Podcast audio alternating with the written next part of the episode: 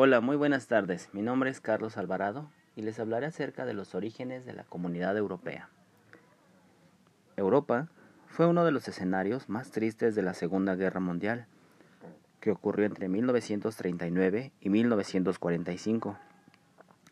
Varios fueron los países europeos que participaron en la guerra, y al final del conflicto, Europa era un continente destruido y arruinado.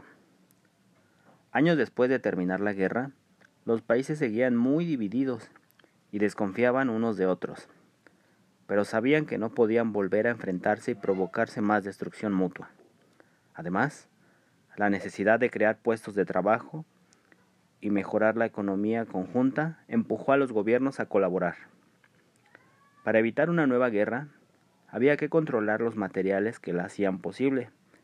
En primer lugar, el acero para fabricar las armas y en segundo, el carbón necesario para hacer la fundición y hacer funcionar las fábricas y los transportes.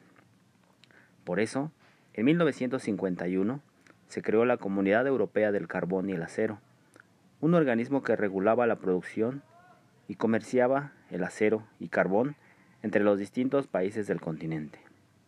Este organismo fue la semilla de la actual Unión Europea, que en sus inicios estaba conformada solo por seis países, que fueron Francia, Alemania Occidental, Italia, Bélgica, Luxemburgo y Holanda.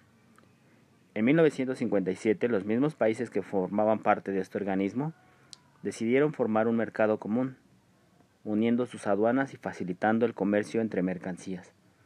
Así es como nace la Comunidad Europea.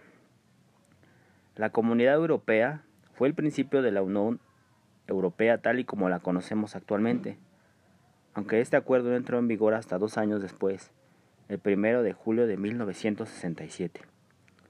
A partir de este momento otros países se van adhiriendo a la Comunidad Europea. Dinamarca, el Reino Unido, Irlanda en 1973.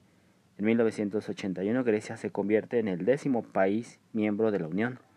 Y en 1986 se unen también España y Portugal.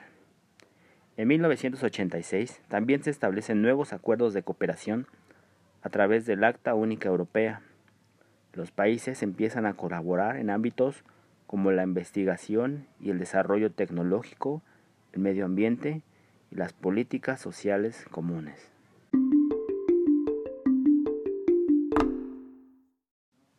Agradezco mucho su atención y los invito a seguir investigando acerca de Europa y su fascinante historia.